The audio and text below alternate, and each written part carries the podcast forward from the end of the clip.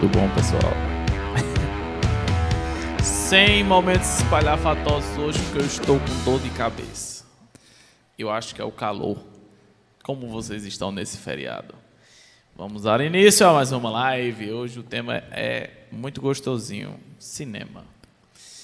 Primeiramente, vou pular, porque vocês já sabem que nós estamos online no Mateus Arcanjo, no Mateus Arcanjo no YouTube, Mateus Arcanjo no Facebook, Mateus Arcanjo em todos esses canais possíveis. Nós estamos, só não estamos na Twitch ainda, porque Twitch. Só não estamos na Twitch. Enfim, né? Vamos lá. Livecast 10 em 30. Ajuda fotógrafos e aspirantes a fotógrafos a fazerem 10 mil reais em 30 dias como fotógrafo. Apenas como fotógrafo. Nada mais, nada menos. Como fotógrafo. E é verdade. É muito bom. É, enfim, é uma profissão. Agora, você tem que gostar do que faz, né? Exatamente. Porque quem não gosta do que faz, não faz nada. Eu acho. Acabei de inventar essa frase. O tema de hoje, estamos sem retorno, né? Então eu vou olhar para cá e para vocês. Não posso fazer nada. Muito bem. É, isso aí. Filmes. Fazendo fotos 10 em 30 como se fossem filmes. O que me levou a como eu, com essa mentalidade, consegui fazer 10 mil reais em 30 dias com a mentalidade de produzir filmes. Vamos a uma breve história que imagino eu. Deixa eu ver o slide, o que diferencia. Não, é outra coisa. Daqui a pouco tem a história. O que diferencia uma foto comum de uma foto cinematográfica?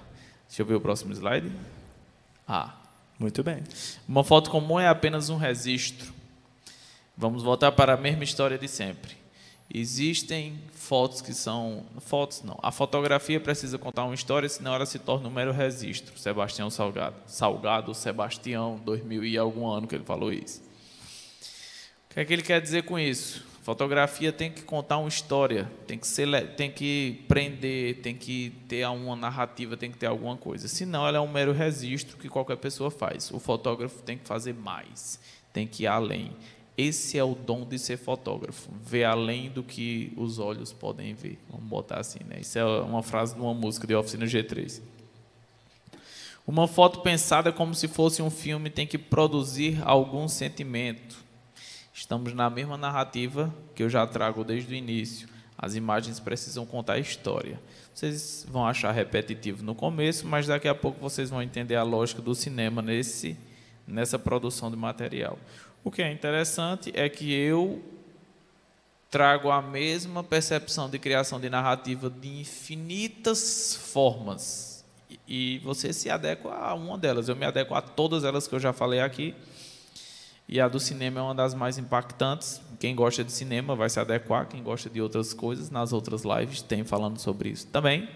Voltem e assistam. Foto pensada como se fosse um filme tem que ser produzida, tem que produzir algum sentimento, né? Imagine que um filme feito de qualquer jeito não, não emplaca, não vende, né? É um filme ruim. Então o filme ele é completamente pensado, nos mínimos detalhes, absolutamente tudo é pensado. Então você tem que fazer essa mesma metodologia na fotografia. Inclusive, o fato de eu trabalhar minhas fotos pensando como se fosse um filme é o que me ajuda a manter o valor delas até hoje. Por quê? Porque as pessoas acham que é só clicar. Não é assim que funciona. Eu imagino que as pessoas não pensem que produzir um filme é só chegar e filmar, não. Porque hoje em dia a indústria cinematográfica, hoje não, há muito tempo, né?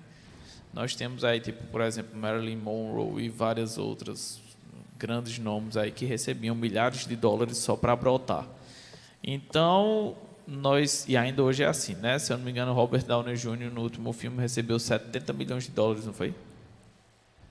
Felipe? Oi, perdão, eu estava Robert Downey Jr. recebeu 70 milhões de dólares, não foi no último? Qual filme? Vingadores. Vingadores, o primeiro? O último.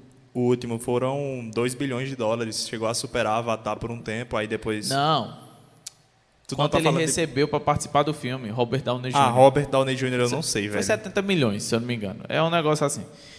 Então, hoje, com as estrelas de cinema, a gente com certeza leva em consideração que não é brincadeira, né? Porque você pagar 70 milhões para um ator participar de um filme, é... você percebe que ninguém está ali de, de brincadeira, né? As indústria, a indústria não está de brincadeira. E ainda tem mais aquela coisa, né? O cara ele participa do primeiro filme e quando ele volta para uma sequência, normalmente ele já está ganhando mais. mais. E era bem o décimo filme de Robert ali no universo cinematográfico. Exatamente. Então, é, quando se trata de dinheiro, a gente não brinca. Então, o que é que está acontecendo? Nessa situação de que eu estou usando esse como exemplo, por quê? Quando você tem toda uma abordagem dessa, uma produção, uma diretores criativos, dizem várias coisas, atores, tal, não sei o que lá, tudo isso, você não vai diminuir o valor das coisas, né? As coisas custam o que custam e devem custar o que custam, porque você sabe o esforço que é para fazer aquilo, né? Então, é, o orçamento de filmes, por mais negociações que aconteçam, existe uma limitação de preço que não vai baixar. Então, a minha cabeça funciona nesse sentido de relação assim, de ver, porque as pessoas acham que fotografar é só dar um clique, não é. A gente estuda para isso, a gente se dedica para isso, a gente se esforça para isso, a gente compra muito material e equipamento caríssimo para isso. É tanto que tem memes né, que dizem onde está o todo, você é fotógrafo, onde é que está todo o seu dinheiro? E o cara começa a apontar para as coisas que ele tem. Então, assim, é, a gente investe muito pesado coisa acima dos 100 mil reais subindo ao infinito e além, não tem limite. Então, se você encontrar um fotógrafo, um filmmaker ou coisa do tipo que tem uma carreira de pelo menos 5, 6 anos, ele já investiu perto da, pelo menos perto dos, dos seis dígitos. Eu já passei desses seis dígitos faz tempo.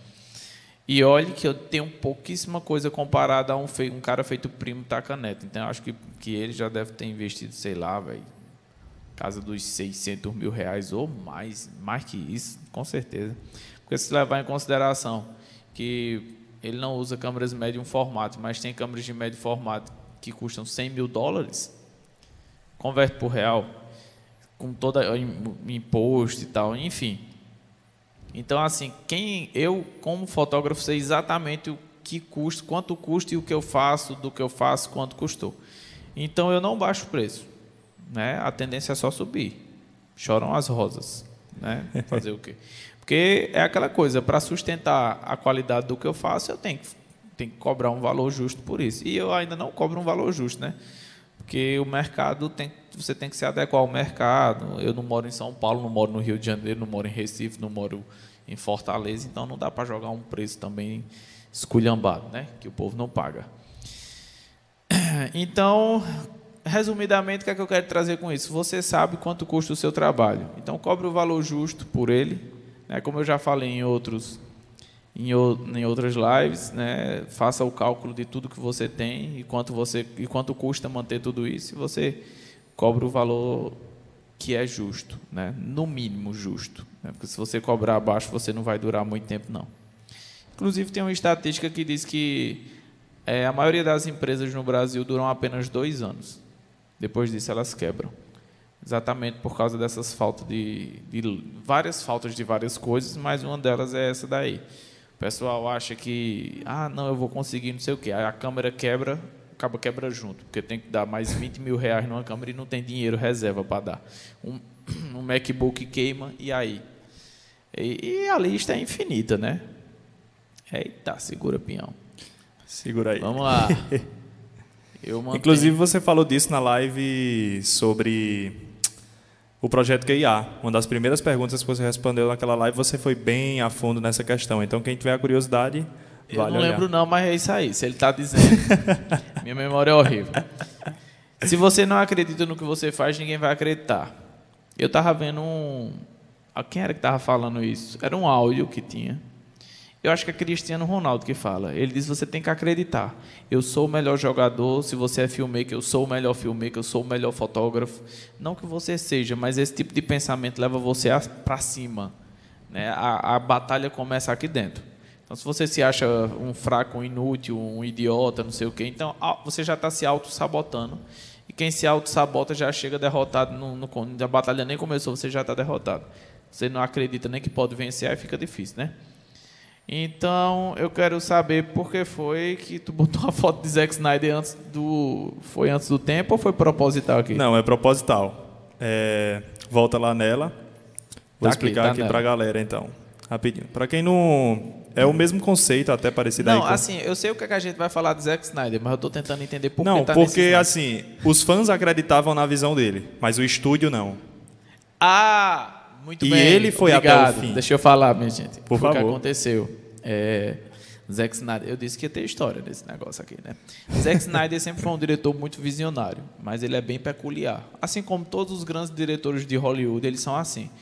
Né? Eu costumo dizer assim, eu costumo pensar assim, se você tem umas características muito peculiares, você pode se achar um doido e provavelmente você é, mas os doidos eles vão dominar o mundo. Então, Fico feliz com isso. Eu fico muito feliz com minhas peculiaridades, minhas doidices, meus pantinhos, meus cacuetes. Todas as pessoas que eu conheço que são muito visionárias, elas têm muito pantim, muito, muita coisinha. Pantim, para quem está me vendo de algum outro lugar, que não sabe o que é isso, é, são três jeitos, assim, sabe? Um negocinho meio exagerado, umas coisas que vai e vem, um negócio meio bizarro.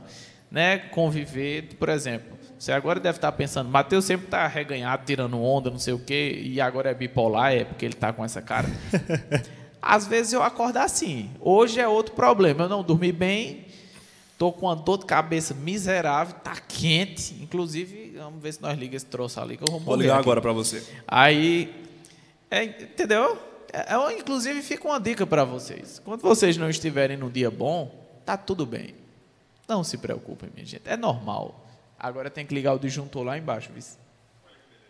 Não, mas deixa pra lá, pô. Ficar aqui mesmo. Depois, se, se ficar insuportável, aí nós. Porque tem um LED aqui, mesmo, um ali, lâmpada. Não, mas tá de boa. sente- Sente-se. Para você me acompanhar aqui, que as histórias de, são dos nossos diretores favoritos. Sim. É, vamos lá.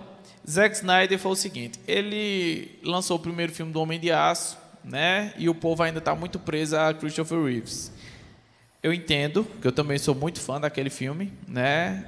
Mas o Superman de Christopher Reeves não é o único Superman dos quadrinhos, tá? Eu sinto informar aos fãs que estão nos vendo. Então, assim, existem outras versões. Os 951 trouxe um Superman que é mais pé no chão, mais abusado, meio um pouco arrogante às vezes. Então, assim, o Superman nem sempre é fofis, não é não, entendeu? O Superman não é aquela magia, não, tem momentos assim bem cabulosos do Superman nos quadrinhos, que são momentos que o, o Zack Snyder pensou, vamos abordar. Porque a Marvel já é muito colorida, divertida, engraçada, e a DC não é. Então ele disse, vamos abordar essa temática, porque a gente vai ter universos distintos. Ou seja, a gente vai ter mais conteúdo para os fãs, né? A gente vai ter um universo mais sóbrio e um universo mais divertido, engraçado, tal. Eu achei isso super genial e divertido, considerando que Zack Snyder tinha dirigido Watchmen e foi incrível aquele filme. Inclusive foi por causa disso que ele foi chamado para dirigir Liga da Justiça.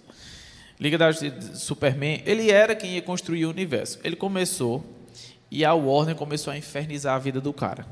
Literalmente. Vamos resumir, senão eu não vou terminar nunca essa história.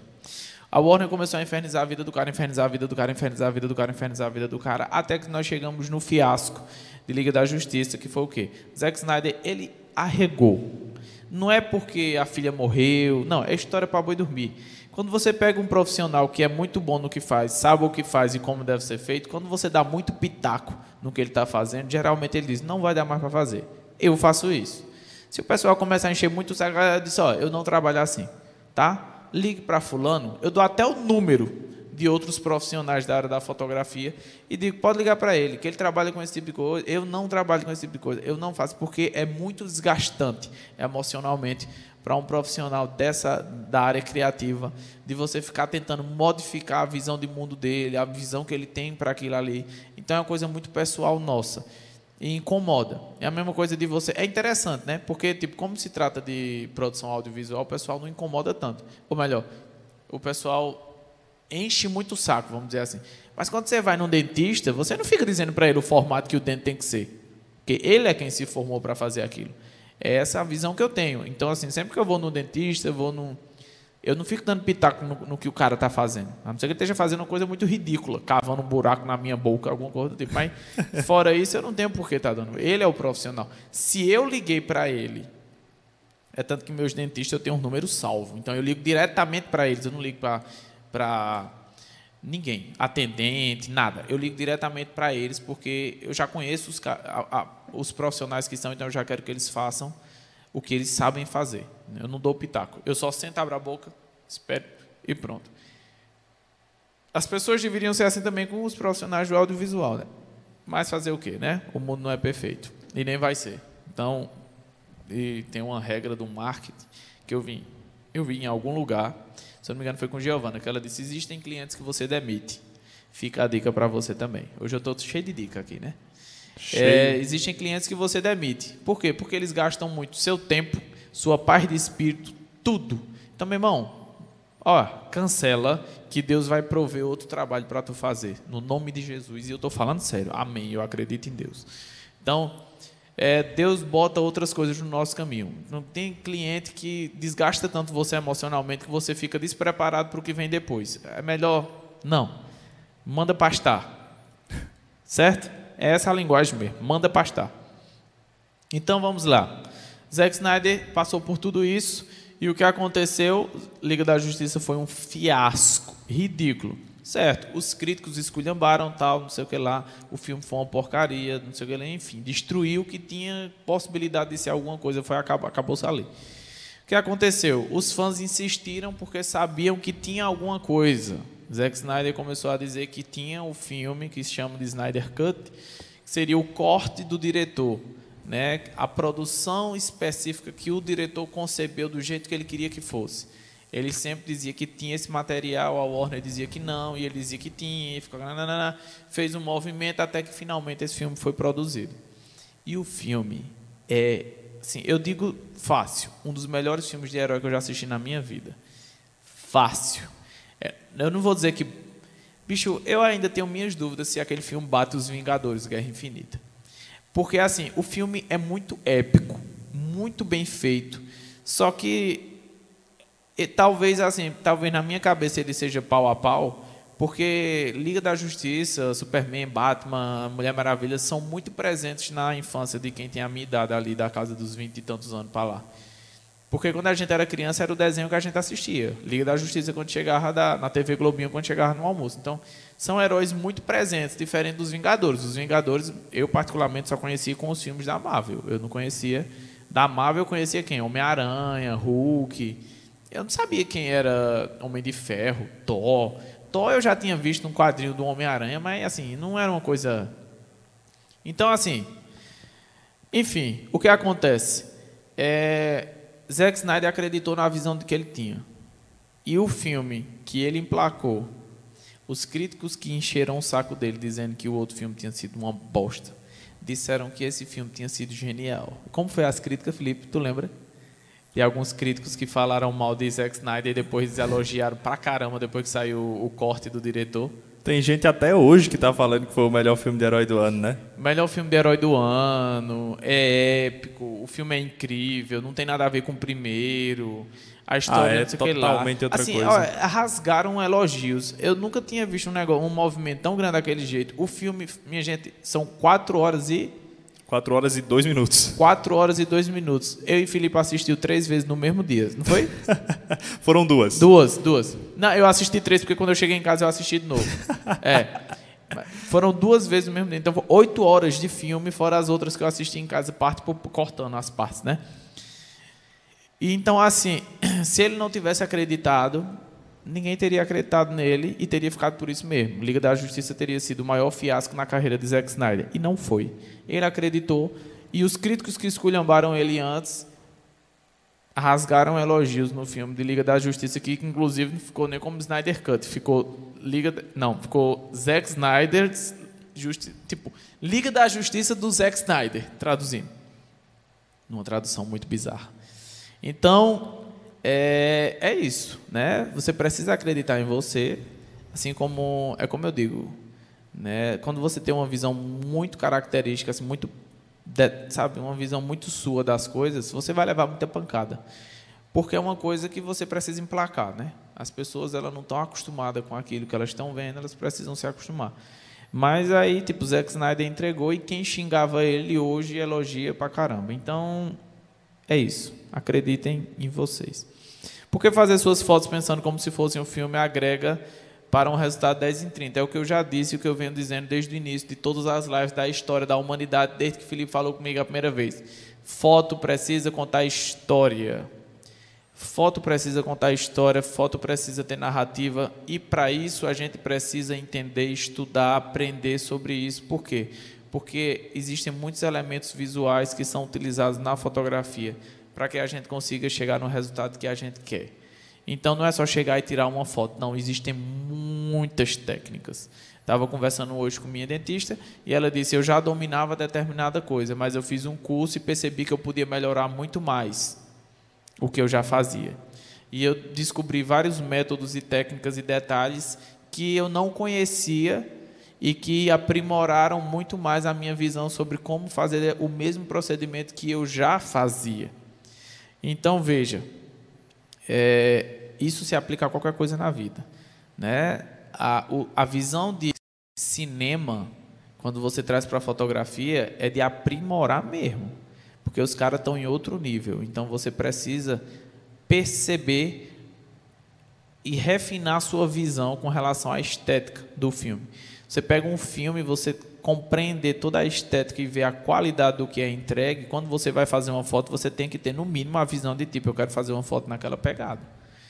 Eu quero pegar aquele corte daquele momento que a Mulher Maravilha estava parada, perfeita, pele impecável, cor impecável, tal, e cores, formato, luz, postura, lente, ângulo, não sei o que, pegar tudo isso e fazer aquela cena, você dizer, eu quero fazer uma cena assim, nesse nível. Então, assim, o filme, para mim, ele refina o olhar. É por isso que eu sempre assisto muito filme, muita série, porque refina o olhar e nossa ferramenta de trabalho é o olhar. Então, o olhar tem que estar afiado.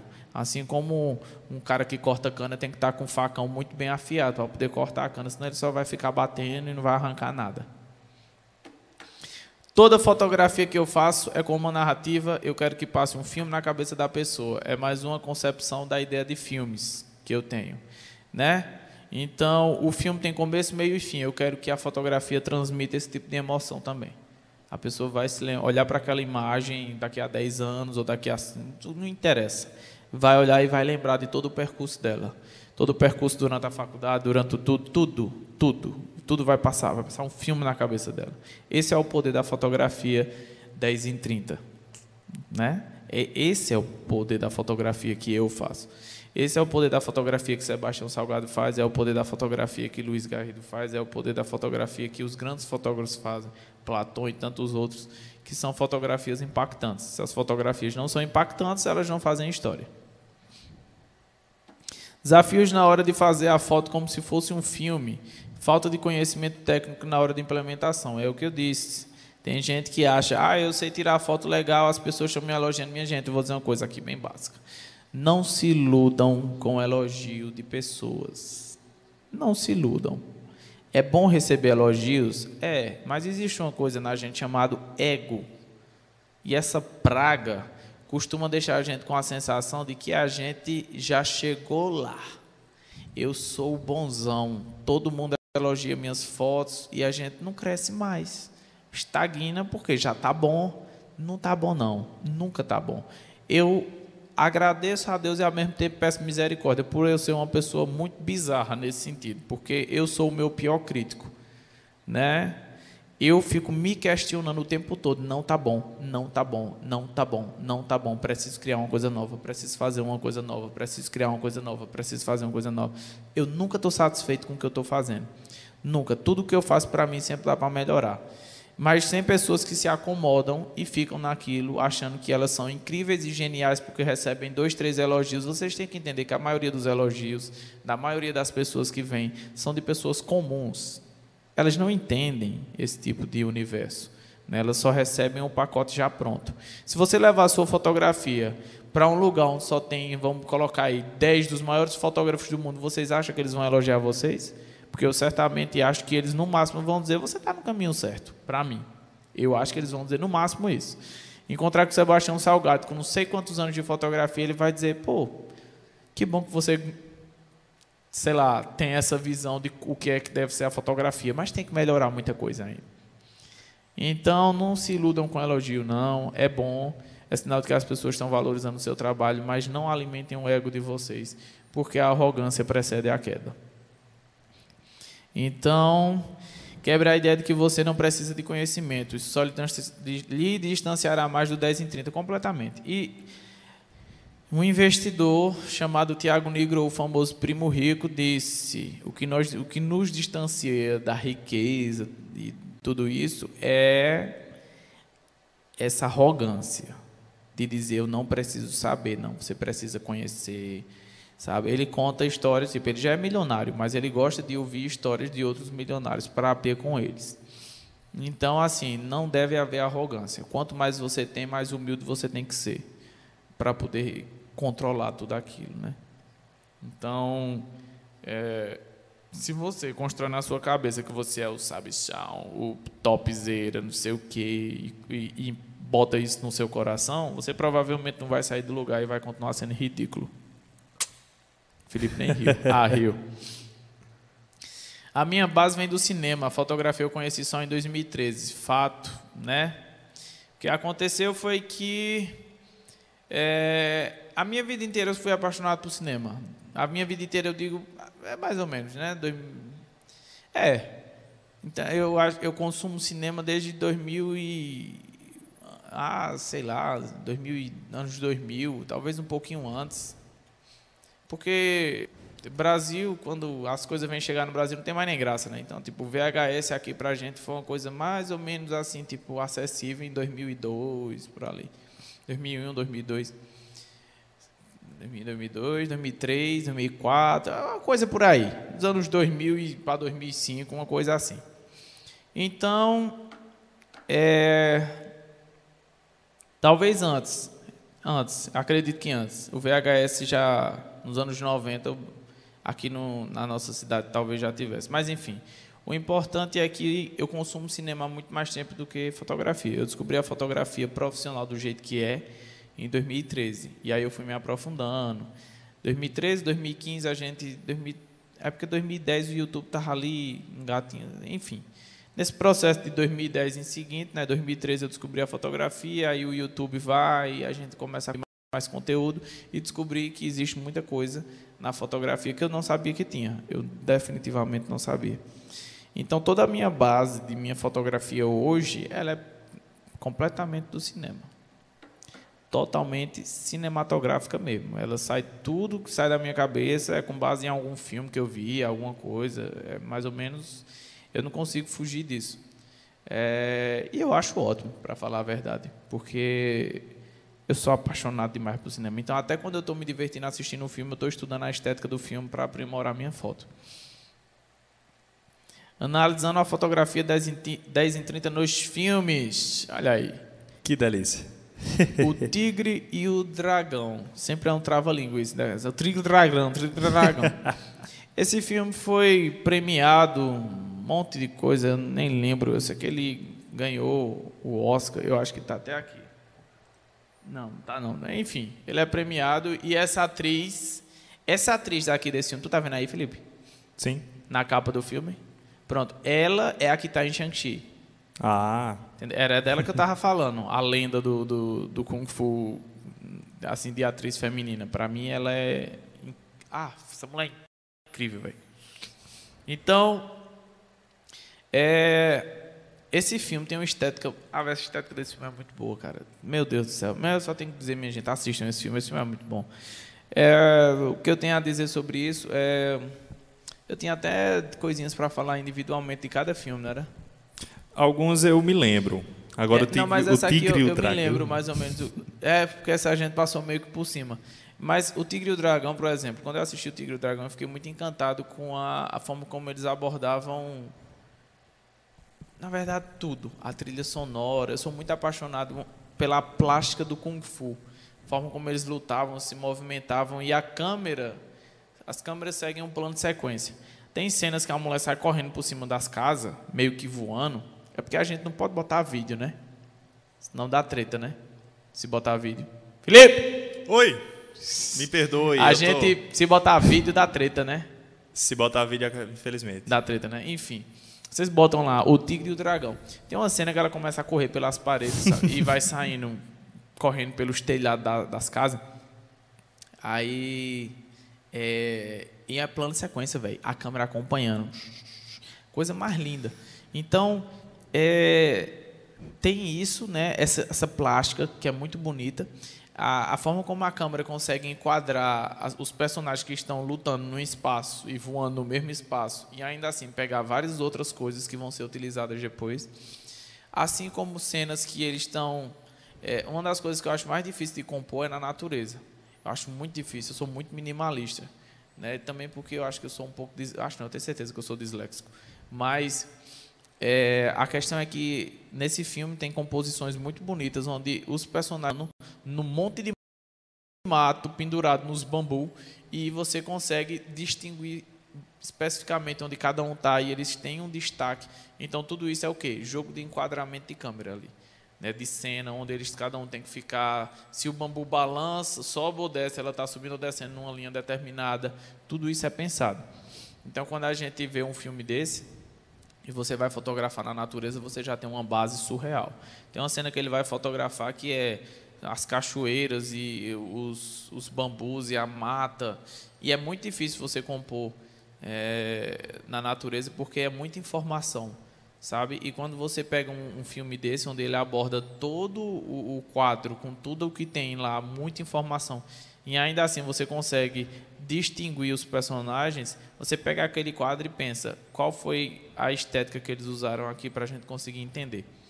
E aí, quando você entende isso, você consegue colocar as pessoas num, num lugar que tem muita natureza e você colocar as pessoas de uma forma que elas se destaquem.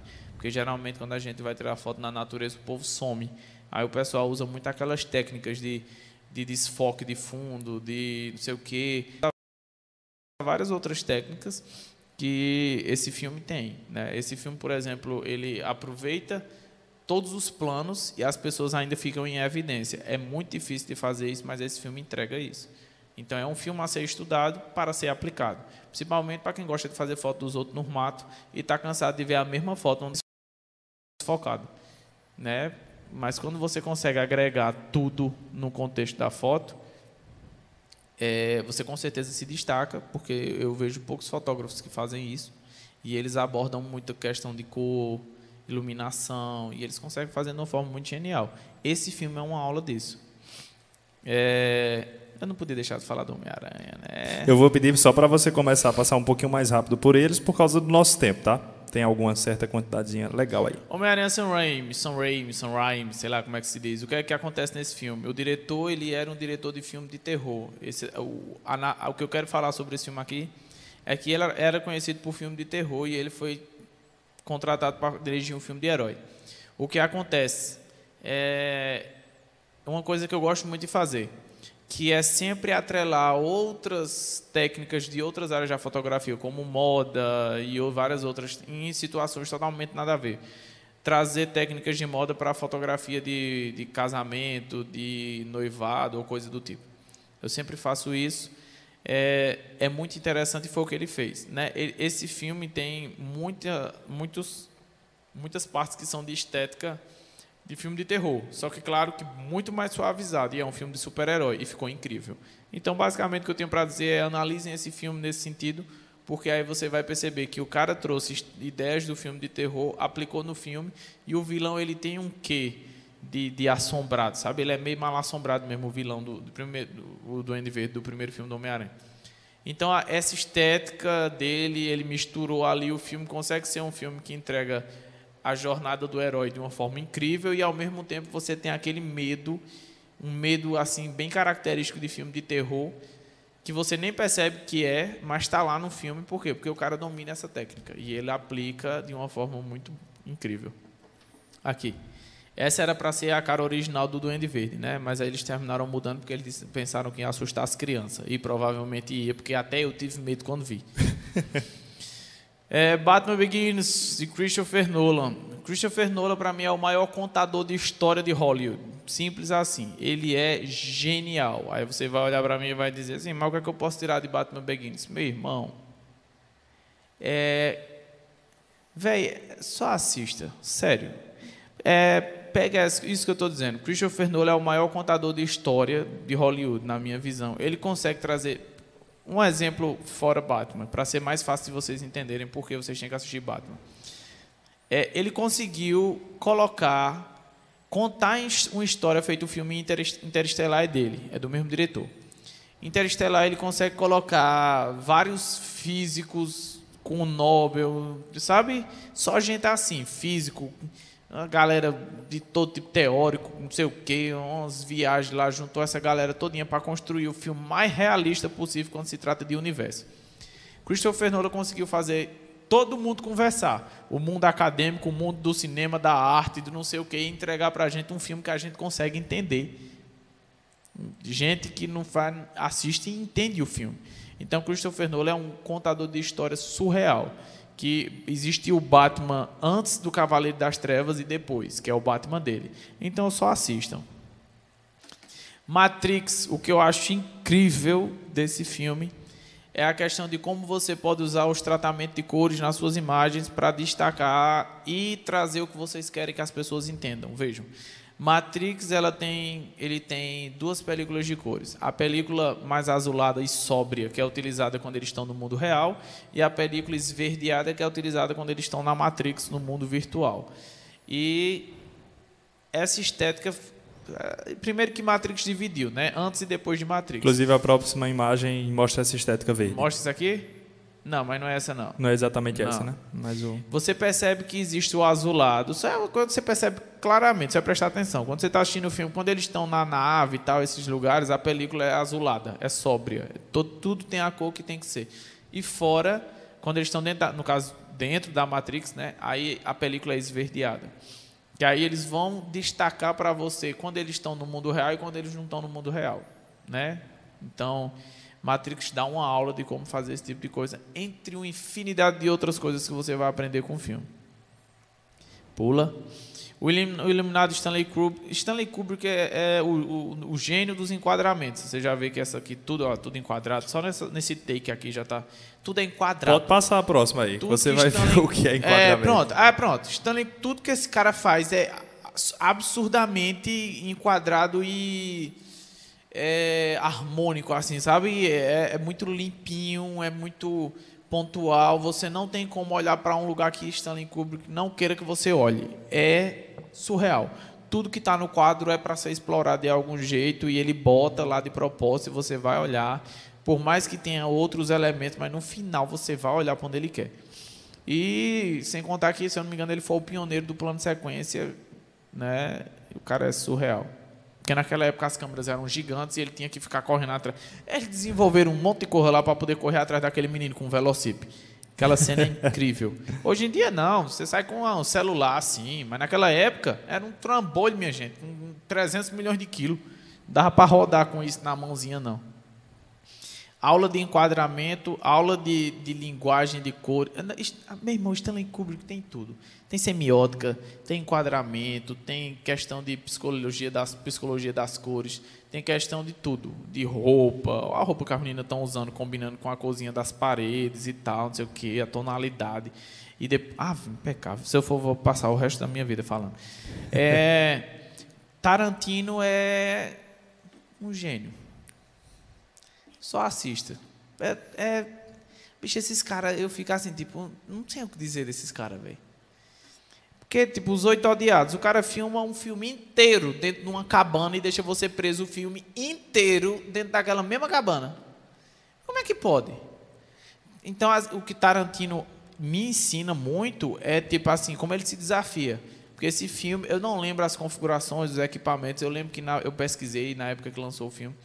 Ele lançou com um determinado tipo de câmera, um determinado tipo de lente e filmou o filme inteiro com a mesma coisa. Então, para você que fica chorando, dizendo, ah, não dá para fazer isso com a câmera tal. Ele, o cara filmou um filme inteiro com um equipamento que, via de regra, é ultrapassado. Né? E o filme ficou incrível. Fora que é, Tarantino, nesse filme, ele brinca demais com as cores ali, sabe? Tipo, é tudo muito natural. Tá na cabana, a luz é de vela, é de vela. Então vai ter isso, vai não sei o que. E você vê, pessoal, esse quadro aqui já é legal de ver, como tá tudo amarelinho. Ah, é. Aí no próximo eu coloquei a explicação que você pediu, porque você falou, né? O... Tem alguma diferença nesse formato? É, a característica mais marcante do novo faroeste pós-guerra civil de Tarantino é o uso de película 70. Foi esse aqui que ele usou, foi? Foi. Película 70mm usada mais comumente nos anos 50, como eu disse, estava ultrapassado. Não confunda com a distância focal das lentes. Esse número representa o formato do filme, é verdade. Né? E aí embaixo está a comparação. A Do 70 35, milímetros aí ela consegue captar né, muito mais, Mais. ao redor da imagem, fazendo quase que uma panorâmica, pode-se é, dizer. é, exato. Por isso tem cenas do filme que você vê a cabana inteira. E ele estava usando, eu, se não me engano, ele usou só uma câmera nesse filme. Então, assim, tem cenas que ele está pegando tudo. Então você vê, é um projeto totalmente planejado e pensado para ser executado de determinada forma. Então, com, com Tarantino você aprende, por exemplo, é tudo. É. Corre pro abraço. E na próxima imagem tem dois exemplos aí de como ficou. Olha isso. Abre sabe, minha né? gente? Olha, é por causa- ah, baixa esse filme em 4K e assista o filme. E você, quando for tirar uma foto, diga: Eu não aceito menos do que isso. tá? É basicamente isso que eu queria dizer para vocês. Esse de Tarantino é novo, mas pega Matrix, que é antigão, e você diz: Eu não aceito menos que isso numa foto minha. Tá? Aí vocês vão evoluir. Total. Surreal. É, o cinema é uma aula constante ali, ó. Dando aula, dando aula, principalmente os grandes diretores. Por isso que eu trouxe esses nomes. Porque os caras, eles são assim, doido. E eu gosto de gente doida. E, véi, fora que quase todos os filmes de Tarantino tem Samuel L. Jackson, então tem que assistir esse filme. Fora os outros atores. Ah, é muito bom. Inclusive esse que tá com ele aqui nesse. Ah, muito bom. Tá, tá bom, parei. Invocação James Wan. James Wan eu sou muito fã, né? James Wan, é, você assiste um filme de... é, você assiste, pronto, de James Wan, você assiste Aquaman. E depois você assiste Invocação do Mal. É o mesmo diretor. James Wan, se eu não me engano, produziu Velozes e Furiosos também. Um dos filmes, acho que foi seis, cinco. Por aí. Ele fez um dos filmes de Velozes e Furiosos. Pronto, para ser mais ainda assim. Você pega um filme de Velozes e Furiosos de James Wan, procura qual foi o que ele dirigiu e assiste Invocação do Mal. Aí você vai ver tratamento de cores, tipo de cor, tipo de... Véi, até as roupas. Nessas duas fotos aqui você, você consegue ver. Tipo, a, a Lorraine Warren, ela é tipo a pacificadora. Ela é quem ajuda, quem tranquiliza, quem espanta os demônios. Olha a roupa dela, os tons que ela tem, que ela está usando. Um azul clarinho. Sempre é isso. Porque aí. E, e os tons vão mudando de acordo com cada ambiente, viu? Quando o demônio tá, muda o tom de roupa da menina que está sendo puxada. Se a gente pudesse, tivesse como analisar vendo trechos do filme, seria muito mais interessante. Por isso que eu digo a vocês, assistam. Mas a gente não tem como colocar os filmes aqui. Mas quem sabe um dia a gente não consegue fazer uma análise dessa, né? Exato. Não sei, o Felipe vai dizer, né? Conseguiu uma parceria com o É, estúdio. Temos ainda aqui o sexto sentido do M. Night Shyamalan. Eu não sei o nome dele.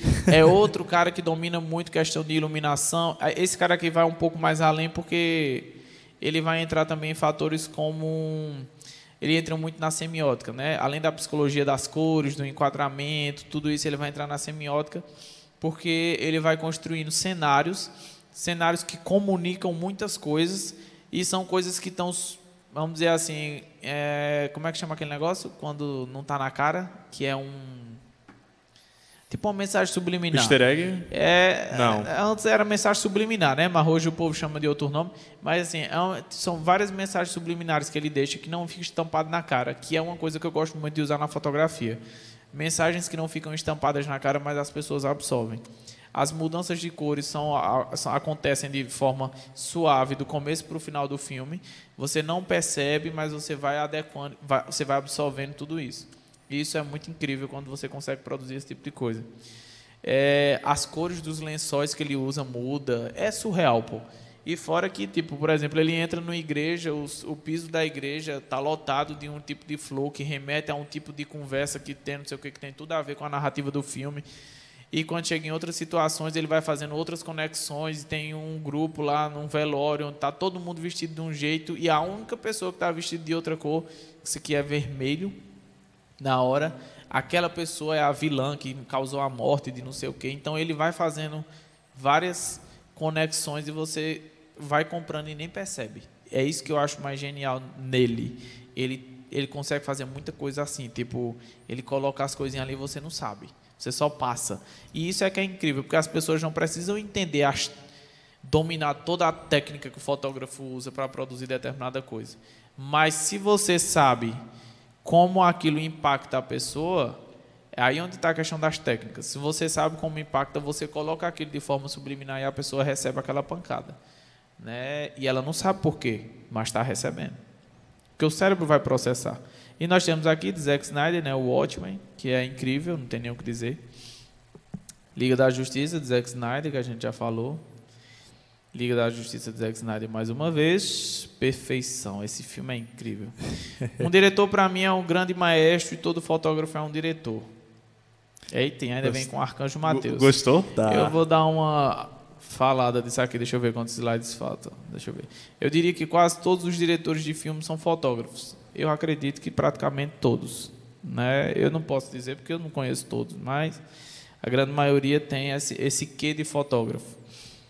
É, Lembre-se, o cinema é um baita, baita de um professor, certo? Então é isso. Então deixa eu explicar agora o que é que eu quero dizer isso aqui. O diretor para mim é um grande maestro.